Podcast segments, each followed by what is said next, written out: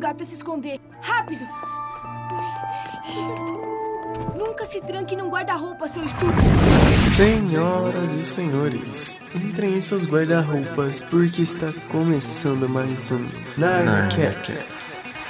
Senhoras e senhores, sejam muito bem-vindos a mais um episódio do Narnacast, o primeiro episódio da primeira temporada. Aqui quem vos fala é o Iago Marques e eu estou aqui com meus amigos da bancada fixa, Felipe Marra e Ítalo Azevedo. Saudações, meus amigos. Fala aí, galera. E hoje, com o pensamento de que um é tudo e tudo é um, que é o princípio básico da alquimia em Full Metal Alchemist Brotherhood, a gente vai falar um pouquinho sobre alquimia e vamos discutir isso na cultura pop e na nossa própria história. Mas primeiro, antes da gente começar a explicar sobre como é que é isso em Brotherhood, como é que isso foi explorado no, no anime, é bom a gente ter um entendimento, pelo menos um pouquinho, do que, que é isso de alquimia. Quando a gente estava estudando para fazer o podcast aqui, eu não sabia que a alquimia estava tão envolvida com religião e esoterismo quanto ela de fato está envolvida. Achei que fosse uma coisa bem mais ciência, só que é umas viagens muito loucas que acontece, velho. Eu queria fazer um disclaimer aqui. Quero dizer que eu não sei exatamente o que a Isaac Newton fazia, mas com certeza era só ciência, beleza?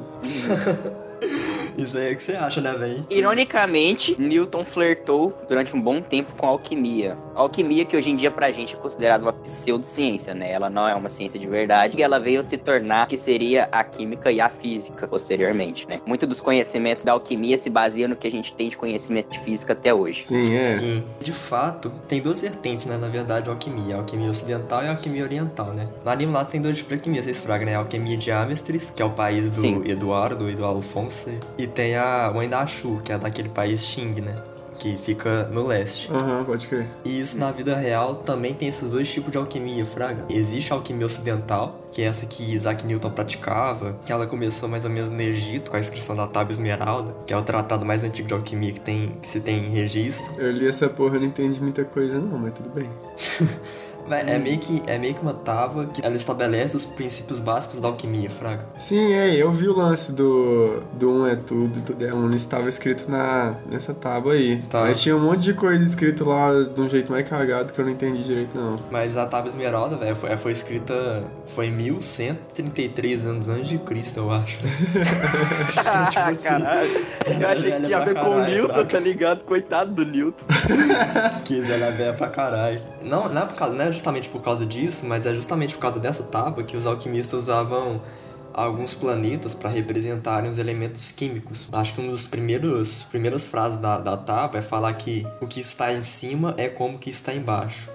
Aham, é a segunda frase. Ah, eu vi. E tinha uma relação também, né? Porque nessa época só eram reconhecidos sete elementos químicos que eram a mesma quantidade de planetas, né? Do sistema solar, que eram conhecidos também. Sim, eles Aí, relacionavam. tipo, sim. era tipo Mercúrio com Mercúrio, se não me engano, o ouro era o Sol. Aí, tipo, tinha prata, que era Prata era a lua. algum outro. Prata era a lua, isso. Aí tinha um rolê, tipo, chumbo e estanho e outros Tinha. metais assim. Cada um era um, um planeta, né? Tinha uma relação dessa. Sim, velho. E tipo cada- assim, parece usam que planeta. cada metal também era. Até no próprio anime ser tratado. É como se cada metal tivesse um nível de pureza. Por exemplo, o chumbo, quando ele era purificado, ele virava prata. E a prata, quando ela era purificada, ela virava ouro. E o ouro era o metal mais nobre, porque ele era o metal mais puro, né?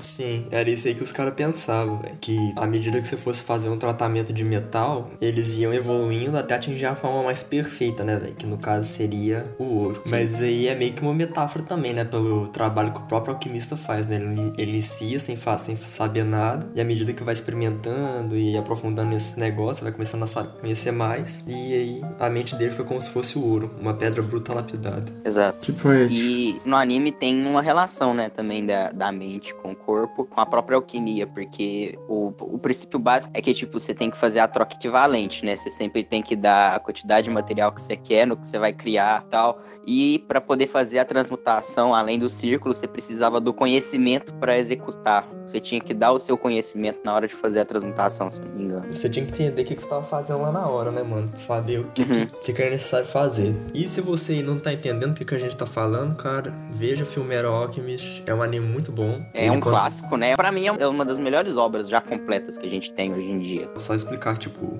o dicionário aqui dos negócios, que transmutação, pra quem, tipo, você não tá familiarizado com, com a palavra ou nem com o anime, significa você poder mudar alguma coisa, se transformar alguma coisa em outra. Por exemplo, quando você vai mudar a prata pro ouro, você não fala mudar, você fala transmutar a prata em ouro, por exemplo. Agora, fazendo um paralelo do anime com esse rolê de alquimia com o nosso, o, com o cotidiano nosso, assim, por assim dizer, o, o princípio básico, né, que eu disse lá no início do episódio, de um é tudo e tudo é um, é, ela é uma lei real no nosso mundo, né? Que é a lei da conservação das massas do, se não me engano, do Lavoisier. Eu acho que é ele que ele fala que nada na natureza nada se cria, nada se perde, tudo se transforma. No anime, o princípio é exatamente o mesmo, né? Pra, pra você fazer uma transmutação, você tem que dar algo exatamente do mesmo valor, porque é só transformar, não tem criar, não se cria nada do nada. É, mas se você for levar esse lance do um é tudo e tudo é um no mundo real, acho que você teria que considerar o universo como um sistema fechado. Não, não, velho. Também dá pra considerar o universo como sistema aberto, só que aí fica bem mais complicado. A lei da conservação das massas, depois, depois depois que Einstein enunciou a lei da relatividade, né, ela também pode ser considerada como uma parte menorzinha da lei geral, que é a lei da conservação de energia, né? Que a energia ela, ela sempre tem que se conservar. Mesmo se você trata do universo como um sistema aberto, a energia que ele troca com a vizinhança dele e que ele que gasta dentro dele, no caso, entre aspas, né, ela seria a mesma da energia da vizinhança que tá chegando nele. Só que aí ia ser bem mais complicado explicar o que, que é a vizinhança, né? O que, que tem depois do universo. É, isso aí já a gente já tá entrando no mérito astronômico, ou sei lá, mano, algo mais relacionado às vezes até um pouco à religiosidade também, dependendo não, do caso. Aí não. aí não. É, pô, tipo assim, tu pode falar, tipo, pra quem acredita que existe uma força maior e tal, além do universo, talvez seja essa força maior, entende? Não, entendi não. Ah, porra, você entendeu assim? oh, imagina, imagina na mente do alquimista, cara. Já, de certa maneira era isso que os caras estavam querendo não era isso que eles estavam querendo achar, mas em certa maneira era isso que eles acreditavam. Eles conseguissem trocar as energias e poderem fazer o que eles queriam fazer justamente para tentar alcançar esse grau de consciência mais elevado. Uma das influências da alquimia, que no caso foi a cabala judaica, que no caso é a alquimia praticada pelo, pelos judeus, eles visavam explicar isso, sabe? No caso, eles queriam entender como que Deus, no caso, conseguiu se gerar do nada, sabe? Então, até no, no filme Metal Alchemist Brotherhood e no mangá, você tem aquela, aquela porta do, do Eduardo eu não sei pronunciar, eu não sei se é Edward ou. Edward, mano, pelo amor de Deus. Aquele é o portão da verdade, né? E como a própria verdade é. fala, no caso, ela é tipo uma. Pra gente ser uma representação do Deus. Porque ela fala que ela é tudo, ela é o nada, ela é a verdade, ela é Deus e tal, que ela tem vários nomes e esse tipo Sim. de coisa. E o Edward consegue aquele poder dele de conseguir transformar o próprio corpo num, num círculo de transmutação através da, da própria verdade, né? Bem no início do anime, isso acaba que não é nenhum spoiler. tipo assim, para quem não conhece o anime, o Edward e o irmão dele, que é o Alphonse, eles tentam trazer a mãe deles de volta para a vida. Só que para transmutar uma vida humana é preciso algo equivalente, que é uma vida também. Então é por isso que o, que o irmão dele, o Alphonse, perde o corpo. E no processo, o Edward perde uma perna, que é representa, tipo assim, o, o caminho dele, por isso que ele perde a perna. E quando ele conversa com a verdade, a verdade dá o poder para ele, né, de poder fazer, transformar o próprio corpo no ciclo de transmutação. Só que para isso ele perde um braço em troca da alma do irmão dele, que vai ser colocada naquela armadura lá, brabona lá, que é o próprio Alfonso. E no caso, depois os caras partem uma jornada para tentar recuperar os corpos, né? Uhum. E aí agora já não, já não pode falar mais, que senão vai dar. já é spoiler. E é um anime muito bom, assista. Sim, é um anime muito massa. Uma das coisas que os caras tratam no anime, a alquimia, quando ela foi criada, tinha três objetivos. A ocidental, no caso, né? Ela queria transmutar os metais em ouro, criar um elixir da longa vida, que no caso era um elixir que ia dar vida eterna pro cara, e criar um homúnculo, que seria uma forma de vida artificial. E os dois primeiros objetivos, que é criar ouro e o elixir da vida, podia ser alcançado se a pessoa tivesse uma pedra filosofal, que seria um, um composto alquímico que seria capaz de, assim que você utilizasse ele para fazer as coisas na alquimia, ele magicamente ia transformar as coisas, ia transformar chumbo em ouro, ia dar vida eterna pro cara. A, e, tipo, a pedra filosofal, ela também ela é um, um item que ela é presente em muita. Não só em, tipo, em relação à alquimia, ela é presente em muita filosofia. Filosofias e, tipo, mitos e tal, porque tem pedra filosofal para todo lado que a gente pensa. Tipo, a primeira pedra filosofal, quando eu penso assim, é principalmente Harry Potter. É, Mas é, tipo, é a mesma pedra filosofal que a gente tá falando aqui, tá ligado? Ela tem, tipo, a uhum. mesma função. Que é, tipo, dar vida, e fazer as transmutações e essas porra. É, no caso, é, no tipo, original, a pedra filosofal era só pra transformar em ouro, né? É, a pedra filosofal original, ela, a função dela é essa, né? Mas eles colocaram uma referência muito massa em Harry Potter, que é sobre o, o Nicholas Flamel. Pra, Nicholas é, Flamel, Flamel. Ele... É, o Flamel. Quem não, é, no, no, no Harry Potter é Flamel, né? Eu, eu, não- eu não sei, mano. No, Eu acho que é, é porque, é se não me engano, é tipo uma letra de diferença. O Flamel, ele. Ele realmente é um alquimista da vida real. E dizem que ele conseguiu criar a pedra filosofal. Tanto que tem uma, tem uma lenda que quando ele morreu, as pessoas que foram enterrar ele no túmulo dele lá, eles não acharam o corpo, eles acharam só as roupas dele e da esposa dele. Há quem diga, na, na época, né, que ele viveu com a esposa dele, que ele tinha descobrido a elixir da longa vida. Então ele só se livrou das suas roupas pra meio que simular sua morte, parar de ser perseguido. E viveu tranquilo com a sua esposa o resto da vida. O resto da vida aqui não tem resto, no caso. É, teoricamente ele estaria vivo ainda. É, a casa dele tá viva ainda. A casa dele tá preservada na França, se não me engano. Quando foi decretado que ele morreu, a casa dele foi arrombada. Foi saqueada, né? achar. Aham. Caralho. Não, e esse, esse negócio de sempre procurar uma maneira de estender a vida, uma maneira de ser imortal, é muito presente, né? Na... Sim. É, a religião na tá aí pra história isso, né, humana, assim, velho? em A geral. dificuldade de lidar com a morte, de aceitar a morte. Sim. Ó, desculpa, o Ítalo é católico. Ah, não, mas isso é normal. Não, mas, tipo, não ironicamente, a maioria das religiões sempre tá relacionada a, ao que vem depois um da morte, né, né? Velho? Não, tá relacionado a pós-vida. explicar o que a gente não tem explicação, né, velho? Tipo, É, como sim, sim. surgiu, pra onde vai e qual é o sentido do que a gente tá fazendo aqui, né? Exato. Sim. Mas no caso, de fato, né, toda, a maioria das religiões tem um, entre aspas, céu, né, tem um pós-vida, sendo que o melhor é o nórdico, que todo mundo ia amanhecer, todo mundo ia se matar, beber e fazer o coito Até chegar o Ragnarok, Até o- destruir todo mundo. até o fim do dia, e aí no outro dia começava tudo de novo. É, o céu mais doido de todos. Ah, até o Ragnarok, né, mano? Porque no Ragnarok eles destroem Valhalla. Eles acabam com tudo, então. Todo mundo ia morrer no final. É estranho, né, no mínimo, tipo, morrer depois da morte. É, o negócio é, é tipo um jogo, mano. Você morre no fim do dia e você dá spawn no outro dia novo. É, tá ligado? Mas é, sobre essa questão, o, o pior da alquimia é que eles queriam prolongar a vida na Terra, tá ligado? Nem que você, ah, mano, trabalhasse Sim. pra alcançar um céu depois, velho. Mas, pô, prolongar a vida na Terra, velho, só tem merda acontecendo. É, não, ironicamente.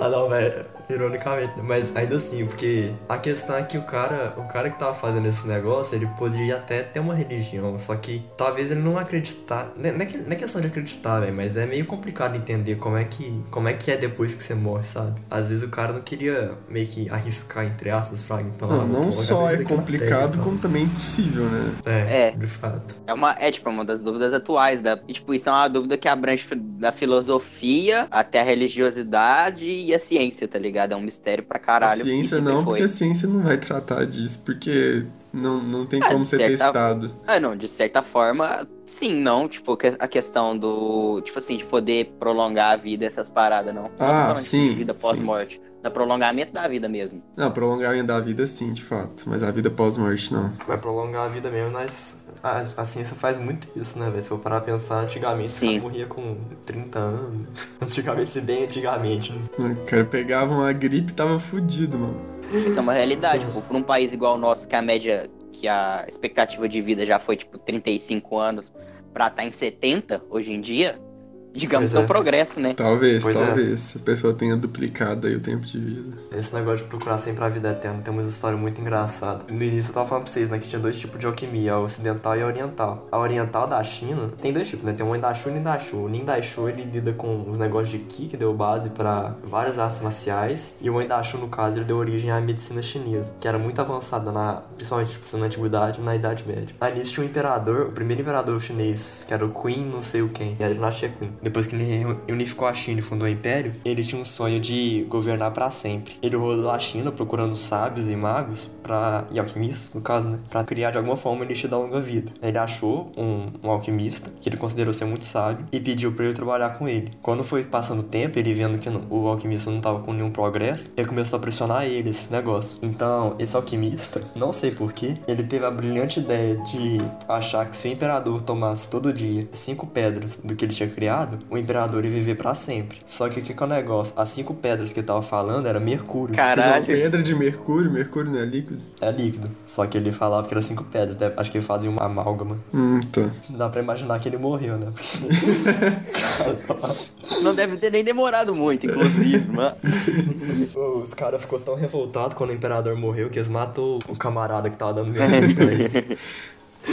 O cara tadinho deve ter ficado mal sem entender, velho. O cara morreu, não sei o que aconteceu. Mas a maior parte dos experimentos alquímicos que os caras realizavam envolviam o mercúrio. Eles acreditavam que tudo na natureza tinha duas qualidades, que era úmido ou seco, quente e frio. E um desses componentes que eu usava era o mercúrio, justamente por ele ser um metal Líquido, que era né? líquido. Então ele dava a questão da, de ser úmido, também ele era considerado ser frio. Então ele equilibrava a mistura de compostos mais quentes e mais secos. Assim, me corrija se eu estiver errado, mas parece que eu vi uma coisa, é como se o mercúrio também fosse considerado menos puro, né? Ele era tipo a base dos metais, não sei. Sim, ah, tá- acho que eu também li uma coisa sobre essa, velho. O que eu vi que os caras usavam mais era justamente porque ele representava o, gênero feminino, no caso da alquimia. Ah, que ia sim. se combinar com o selênio, que era o gênero masculino. Os caras eram muito obcecados com, com essa simbologia, velho. Machista. Porque era considerado que a mulher era é, mais passiva, né? Alguma coisa assim. Eu acho que o mais importante em termos históricos, assim, é dizer que na época em que a alquimia era alguma coisa, antes da Idade Média ela era, tipo, o único conhecimento mais próximo da ciência que a gente tinha. E, a- e durante a Idade Média, ela era a única coisa possível. Que, tipo assim, né? Você é católico? Não, morre. Né? Isso daí É, que você tá fazendo, tem, literal. esses experimentos tem a ver com a Bíblia? Não, morre. A Santa Inquisição, ela era meio, né? Era meio complicada a situação. Então, já tinha uma pegada meio, meio mística aí na alquimia. E os caras só atribuíram mais significados ligados a talvez ao catolicismo e tal, é, de forma que pudessem tentar fazer experimentos sem morrer, né? Mas nem tudo eram flores, né? Muitos alquimistas foram mortos na fogueira.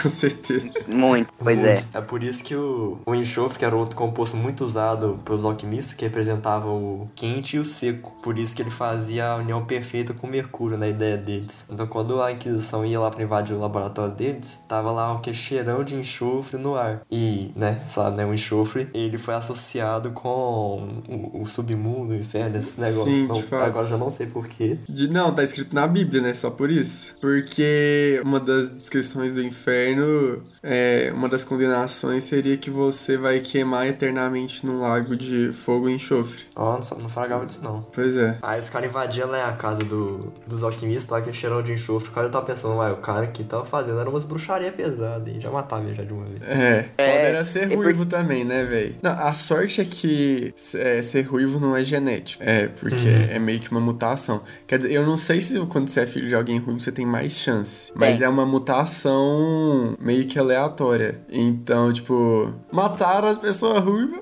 Era pra ter mais mina ruiva aí.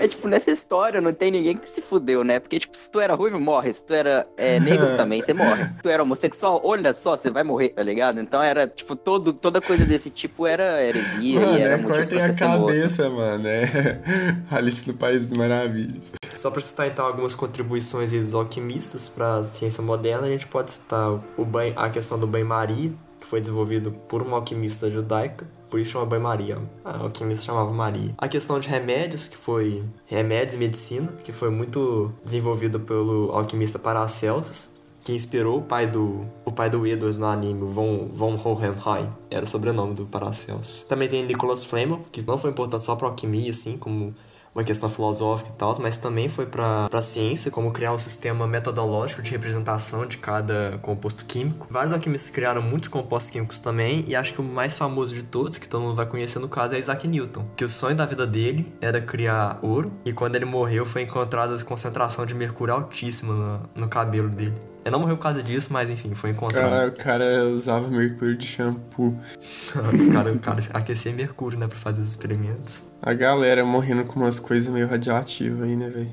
Marie Curie aí, mano. Marie Curie, exatamente, Marie eu Curie.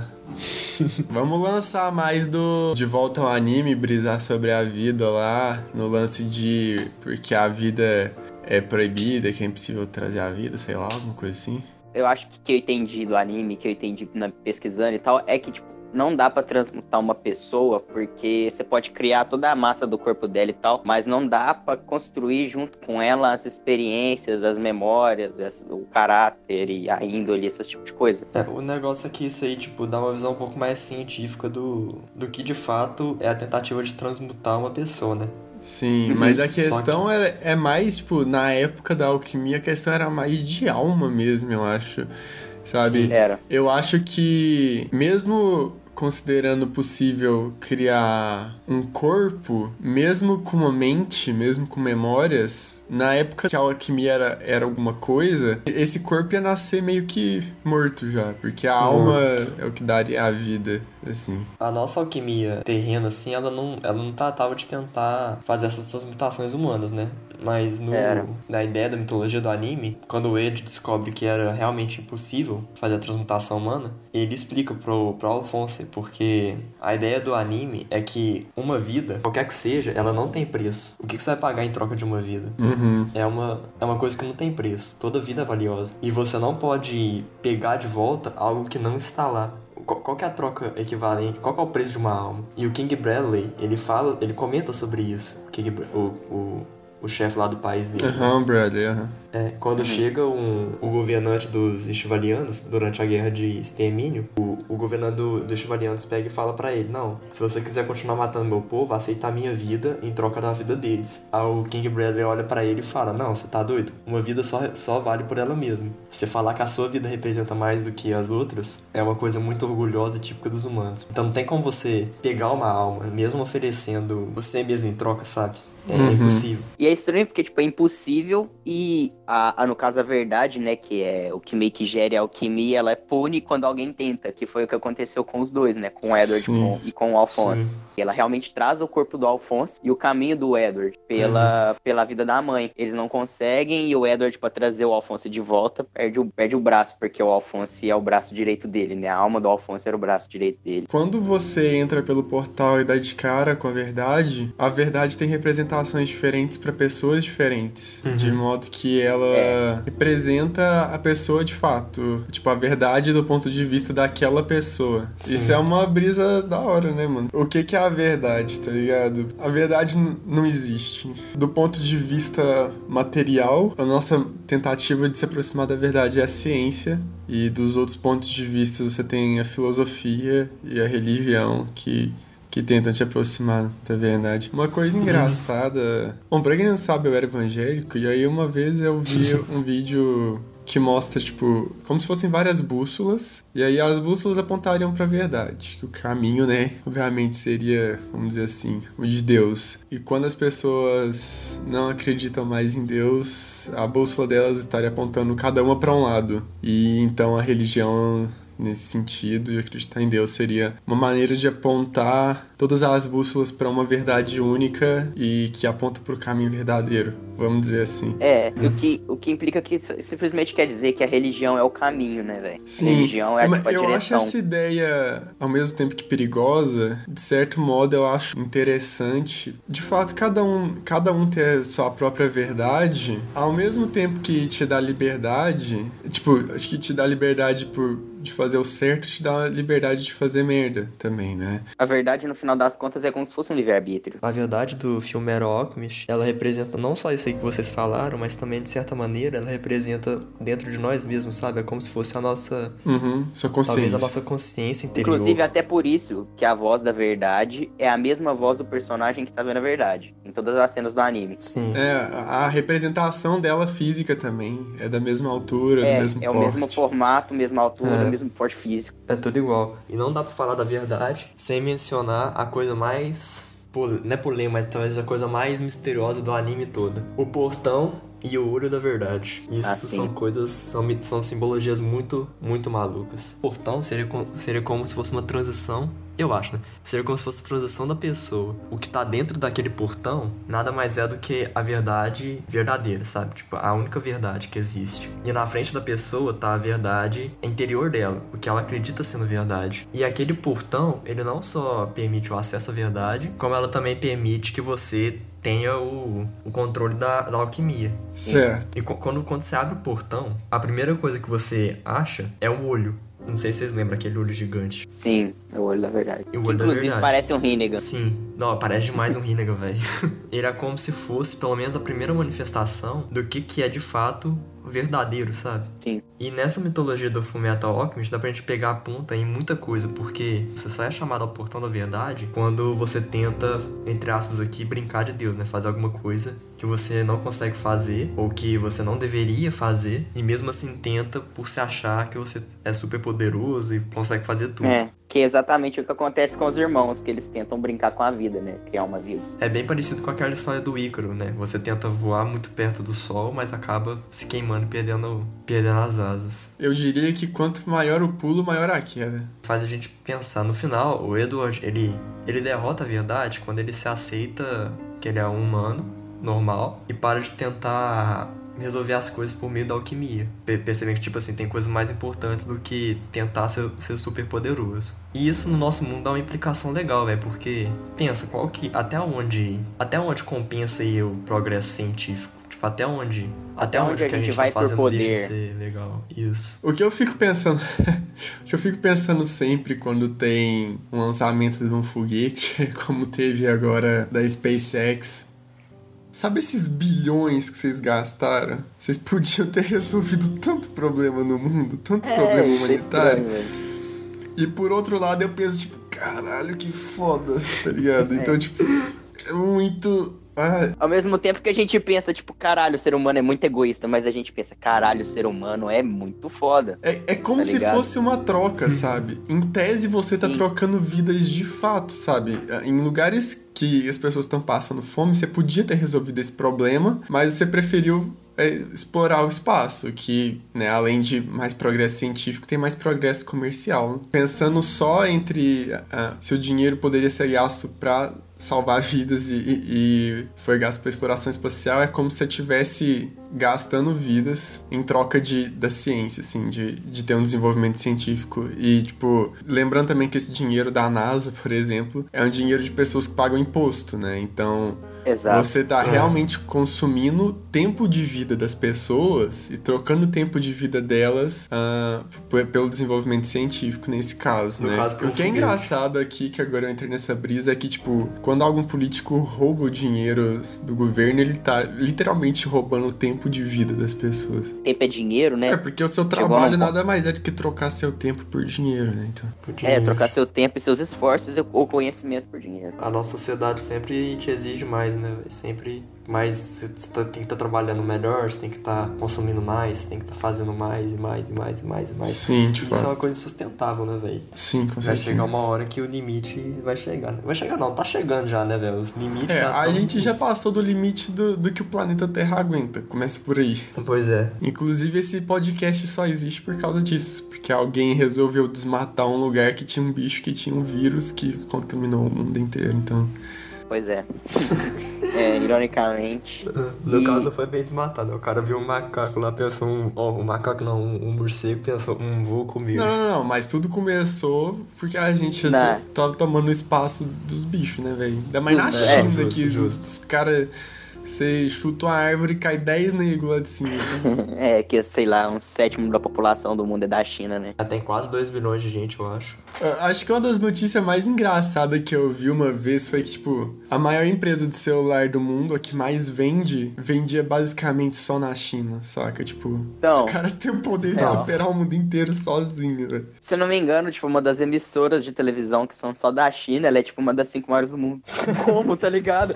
Tem, tem, tem coisa tipo BBC, ABC, a, a própria Globo que transmite pra uma caralhada de país aí, tem tipo uma das maiores do mundo, ela só transmite na China. Pois é. É, mano, tipo, o YouTube chinês, né, que, que não tem YouTube na China, é um site que parece com o YouTube que ele só funciona na China. Uhum. Ele tem um movimento parecido com o YouTube normal, velho. Velho, olha isso, mano. E é só a China, velho. Então, é muita gente, mano. É gente demais. É bizarro. Só voltando naquele comentário que ele fez de trocar a vida das pessoas por, por foguete. Não nisso, né? Mas quando tá falando disso.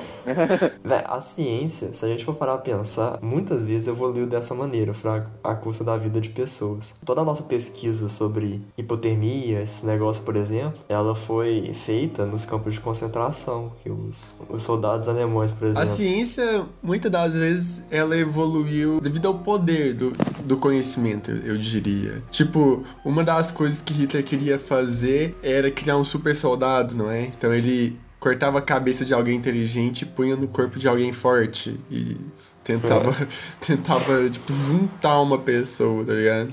Tinha um maluco lá que eu não vou me lembrar agora. Ele era conhecido, se não me engano, como Doutor da Morte no campo de concentração de Auschwitz. Ah, sim. Ele separava alguns prisioneiros e tal, e sobrava até pra criança, tá ligado? Ele pegava, tipo, criança assim, 5, 6 anos, duas crianças, e por alguma razão ele transformava em gêmeos siameses, tá ligado? Ele, tipo, simplesmente ligava as crianças. E ele tava, tipo, se- foda-se, eu acho que ele nem usava anestesia, nem nada desse tipo. Ele era, tipo, um sádico completo, um maníaco. Quando o pessoal estuda anatomia, a gente fica imaginando que era só os caras aí que ia lá, cavava cova e analisava o corpo morto, mas muitas vezes analisava o corpo, era vivo mesmo, velho. Pegava um cara lá, matava e dava uma olhada pra ver como é que.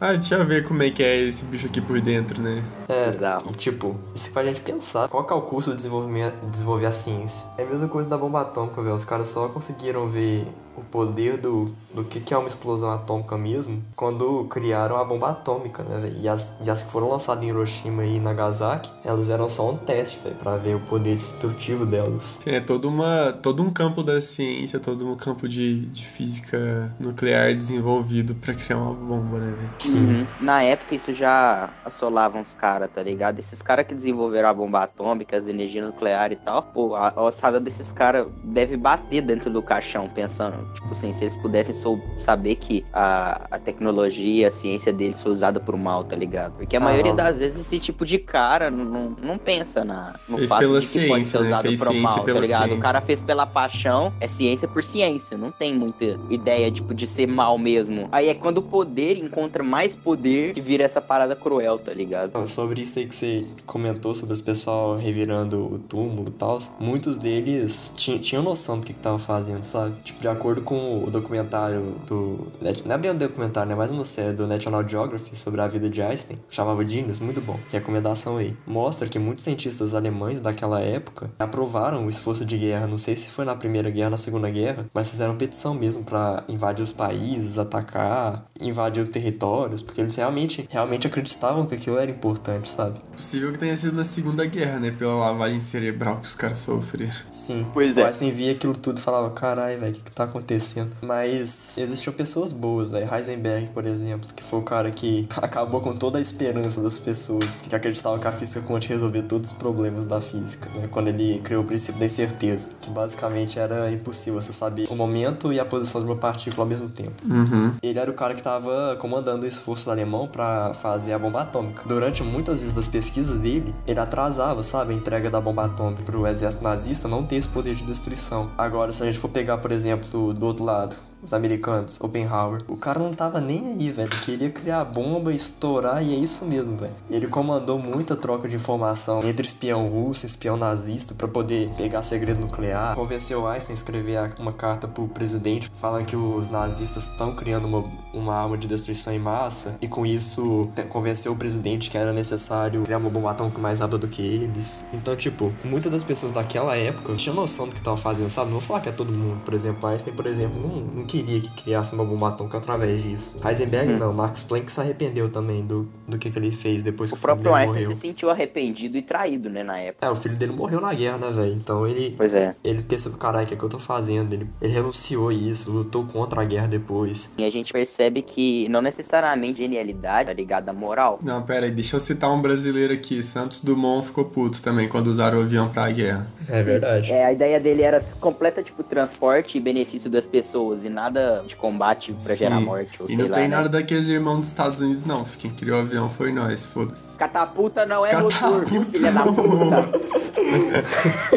Catapulta não é motor, viu, amigo? O primeiro avião motorizado foi sim do nosso querido amigo Santos Dumont. Então, tipo assim, gente, é, inclusive esse negócio da troca de vida pela ciência e tal, no próprio anime, né, trata disso. Porque, por exemplo, a pedra filosofal, ela é necessária a vários sacrifícios, né, de, de vidas para que ela possa ser criada, né? Inclusive, se não me engano, tem um cara que ele, ele foi criado, ou sei lá, a pedra filosofal tem a ver com ele. Parece que dentro da mente dele tem várias outras mentes e ele é meio Sim, todos os homúnculos, né? Pra, pra criar uma vida artificial, no caso, os homúnculos do anime são, são usadas é, pedras filosofais, né? Que é você usa o sacrifício de várias vidas pra dar em troca de, de conseguir criar uma vida artificial. Seria isso. Pra mim isso é imoral desde o primeiro segundo que a gente pensa nisso. Sacrificar vidas pra criar mais vidas pra mim não faz muito sentido. É, mas no contexto do anime, você sacrificava vidas pra você ter uma vida que você tem controle sobre ela, né? Os homúnculos. Exato, exato, O, o exato. pai, lá, o father, tem, tem controle sobre eles, né? Era sacrificar Uhum. vidas por poder, basicamente. Olha só, por um lado, a gente pode pensar que vidas são sacrificadas em,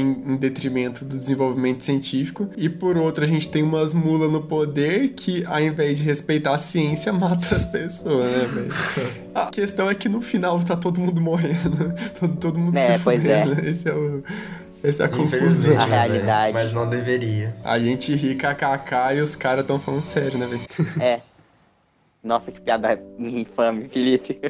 Não, essa aí foi triste mesmo, velho. Foi mesmo, foi infame, mas tá tudo bem, tá tudo bem. Bom, gente, então a gente vai encerrar o episódio por aqui. Muito obrigado a todo mundo que ouviu. A gente agradece a presença de vocês e o apoio. Pra quem quiser, nossas redes sociais vão estar na descrição dos episódios, mas também o Twitter é castnarnia e o Instagram narnia.podcast. Pegue lá pra acompanhar, lá a gente vai divulgar todo episódio que sair. O e-mail de contato também é contato.narniacast.gmail.com contato.narniacast.gmail.com Lá você pode mandar qualquer comentário sobre esse episódio. Se você tem algo a acrescentar, qualquer coisa a dizer do ponto de vista filosófico ou científico ou histórico, porque faremos episódios lendo e-mails caso tenhamos e-mails suficientes pra gente brisar junto aí nos assuntos. Perfeito, perfeito. Ou se você perfeito. quiser deixar também só um feedback, será muito bem-vindo. Será Isso. sim. no nosso link do Anchor, é, que vai estar aí também, você pode mandar mensagem lá. Lá tem uma página de mensagem, então se você não quiser ter todo o trampo de abrir seu e-mail, você pode mandar uma mensagem lá, que é mais fácil. É só clicar no botão E de mensagem. a caixa de DM do Twitter e a do Instagram também estão abertas. Lá também vocês podem mandar as mensagens pra gente, que a gente vai ler e vamos responder muito provavelmente. Pode crer. Certo? Certíssimo. Isso aí. Então é isso. Estamos encerrando por hoje. Muito obrigado a todo mundo que ouviu. Tchau. Obrigado. Tchau, obrigado. E até a próxima. É, até o próximo episódio. Segunda-feira tem mais.